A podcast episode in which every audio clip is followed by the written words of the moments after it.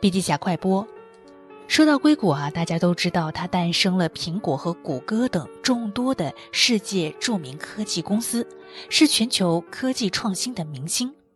光是去参加学习的访客，每天就不计其数了。硅谷这个地方呢，其实面积不大，人口不多，但是为什么它能够如此的耀眼呢？硅谷到底有什么经验值得我们学习呢？今天要给大家介绍一位大师，叫皮埃罗·斯加鲁菲，他是硅谷的精神布道师，也是硅谷百年史的作者。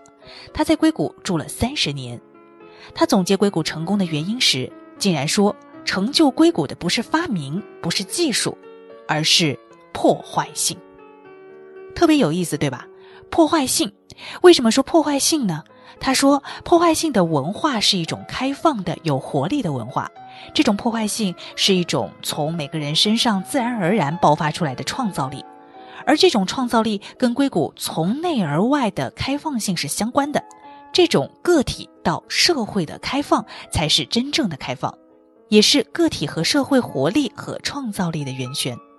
要想要取得跟硅谷一样的成就，就应该知道硅谷成功的真正的原因。当然，科技创新模式并不是只有硅谷这一种。在其他的文化社会环境当中，一样有成功的创新模式。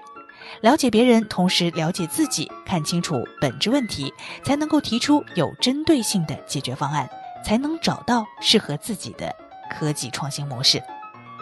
想要具体了解这位大师的观点，请关注微信公众号“笔记侠”，阅读完整版笔记还原。